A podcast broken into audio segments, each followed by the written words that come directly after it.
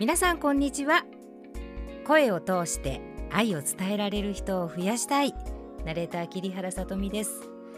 なかなか外を出歩く機会が減って人と話すチャンス少なくなりましたね。皆さんはいかがお過ごしでしょうか？もうせっかく家にいるんだし自分を実験台にってここ2年はずっと体を整えているんですね。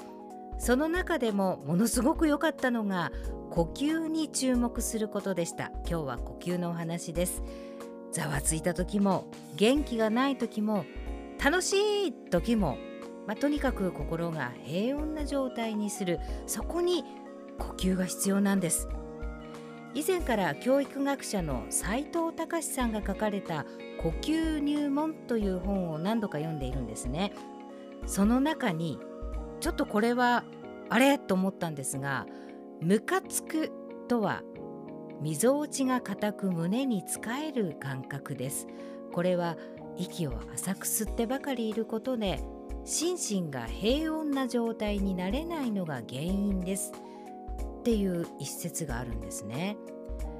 ムカつくって叫ぶ時ってどんな息だった？なんて考えることがないくらい興奮するのでなるほどなーって新鮮でした。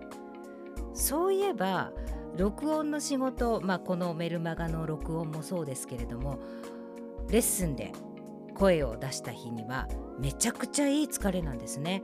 心がすっきり解放されます。息を吐き出せているからなんでしょうね。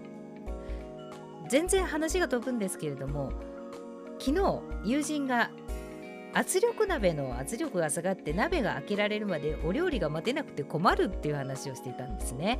2 3 0分じらされますよね。お鍋の機種にもよるんですけれど無理やりピンとかボタンを触るとシューって蒸気を時短で逃すことは可能なんです。でもやけどは怖いですよね。これって人間も同じだなって思ったんですよ。ムカつくとかって頭に血が上ったそんな方を鎮めるのは簡単じゃないですよね。よく落ち着いて深呼吸してって言いますよね。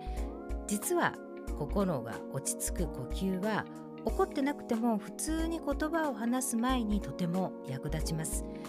この斉藤隆さんをはじめとして本当にさまざまな先生が実践されていて呼吸法を紹介されているんですね。今日はその一つをご紹介します。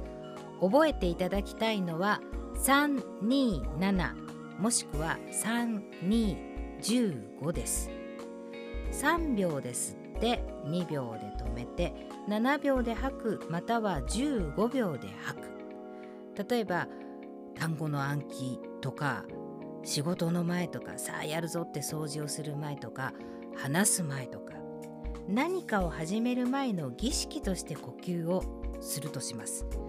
するとやるたんびに脳の回路が強くなって予想以上の成果を発揮することができるんだそうです。しかも表情筋が緩んで笑顔が出やすくなるそうなんですね。この呼吸法は以前のメルマガでもお話ししたことがあったんですね。その時より世の中がざわついていてイライラした人が多い。なんかいい方法ないかなと思ってたんですね。そこで再び本を読んだらムカつくの説明に出会いました。ムカつくって息が浅くなるよりは327とか3215をやる。斉藤隆さんは捨てればスペースができそこが自然と満ちてくる。その他力を信じる。吐けば自然の摂理で入ってくると信じる。問題なのは吐けなくなることですと話しているんですね。話すは話す、えー、スピーチはリーブでもあると思ってるんですね。この本でムカつくの意味を知るまでは乱暴に吐き出すイメージが強かったんですよ。溜め込むが大きかったんですね。息はきちんと日頃から吐き出そうそして深呼吸というよりは呼吸に浸る時間を持つこれを大事にしたいなと心から思いました。いやー本当にいろんなことが絡んでますね。話す声に出す。奥が深いです。本日もお読みいただきお聞きいただきありがとうございました。また次回もお会いしましょう。